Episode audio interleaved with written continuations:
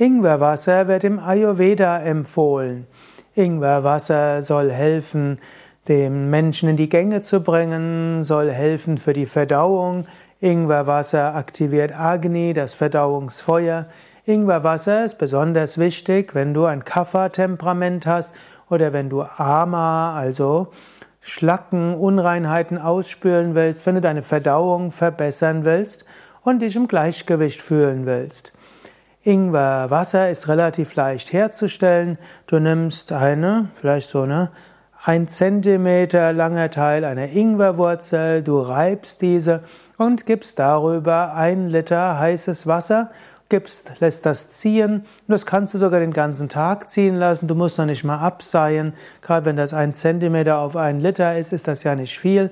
Gibst das Ganze dann in eine Thermoskanne und trinkst es dann über den Tag verteilt. Bei Yoga Vidya Bad Meinberg zum Beispiel haben wir den ganzen Tag Ingwerwasser, sodass du dieses ayurvedische Heil- und Gesundheitsmittel den ganzen Tag zu dir nehmen kannst.